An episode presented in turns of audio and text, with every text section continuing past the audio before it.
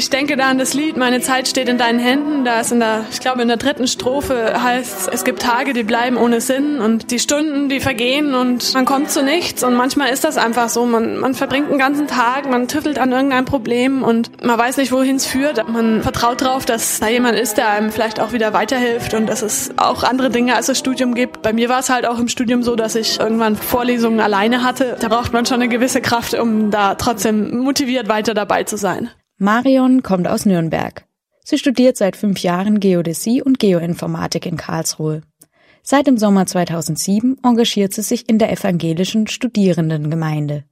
Meistens kocht sie mit den anderen Gemeindemitgliedern zusammen Reis, Nudeln oder Suppen. Wenn Marion sich neben ihrem Studium religiös engagiert, gibt ihr das nicht nur einen Ausgleich.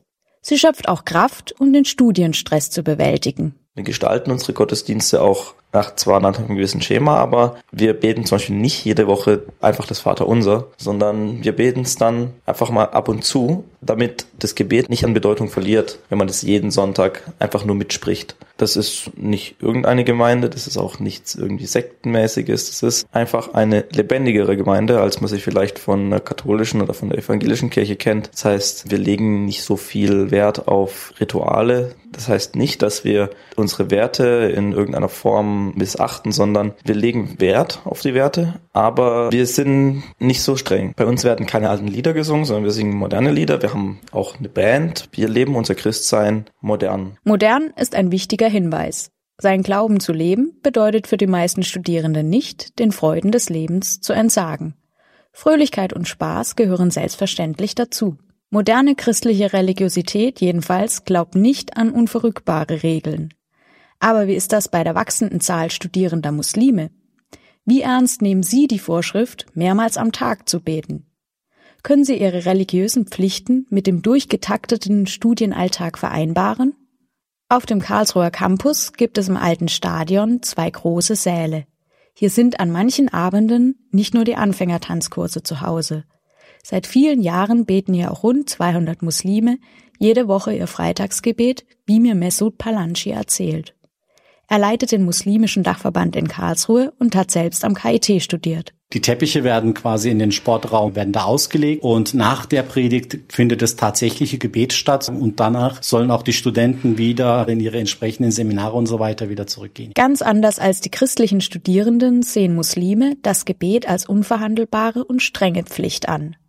Nach bis ins kleinste Detail festgelegten Regeln beten sie fünfmal am Tag, erzählt mir Abdullah, Doktorand am KIT. Fünfmal am Tag, das ist richtig. Einmal äh, früh, bevor wir hier kommen, und einmal Nacht. Das Gebet dauert circa fünf Minuten. Und das schafft man ja. Wissen Sie, man sitzt die ganze Tag hinter dem Computer und arbeitet so ein bisschen sich zu bewegen. Und wir bewegen uns in diese fünf Minuten und mit demselben Tat auch beten. Für Muslime bildet das Freitagsgebet den Höhepunkt der Woche, vergleichbar mit dem christlichen Sonntag.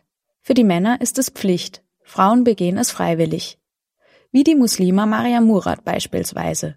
Sie studiert Physik am KIT und freut sich über eine Möglichkeit, direkt auf dem Campus beten zu können. Ich besuche das Freitagsgebet also schon öfters, seit ich ziemlich klein war, weil mein Vater ja auch gepredigt hat und auch öfters so einfach besucht hat.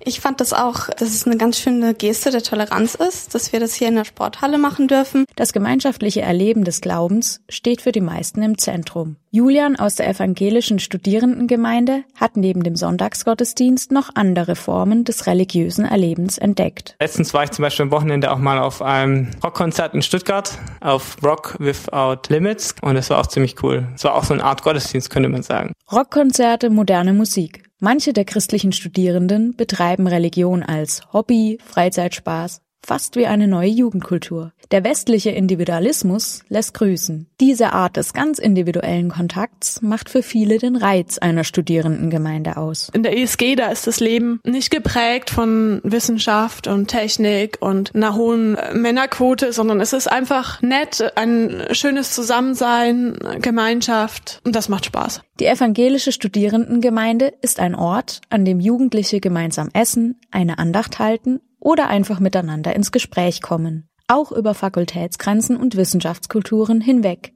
Andreas Gutmann ist Pfarrer der evangelischen Studierendengemeinde. Er hat als Geisteswissenschaftler unter vielen Naturwissenschaftlern eine besondere Erfahrung gemacht. Da hatte ich auch ordentlich Herzklopfen, bevor ich das angefangen habe, weil ich ja irgendwie eher so geisteswissenschaftlich unterwegs bin und hier sehr, sehr viele naturwissenschaftlich unterwegs sind. Aber ich habe mit der Zeit festgestellt, dass wir uns gegenseitig eine ganze Menge zu geben haben und dass die das genießen, mal mit jemandem zusammen zu sein, der die Welt ein bisschen anders betrachtet, nicht nur in Zahlen und Formeln und Zeichnungen. Und für mich ist es eine sehr große Bereicherung, für mich komplexe Zusammenhänge von einem Naturwissenschaftler so in einem Satz auf den Punkt gebracht zu bekommen und festzustellen, Mensch, man kann es auch ganz einfach sagen und das hat auch einen großen Charme. Du kannst alles wenden, gib mir ein festes Herz, mach es fest in dir.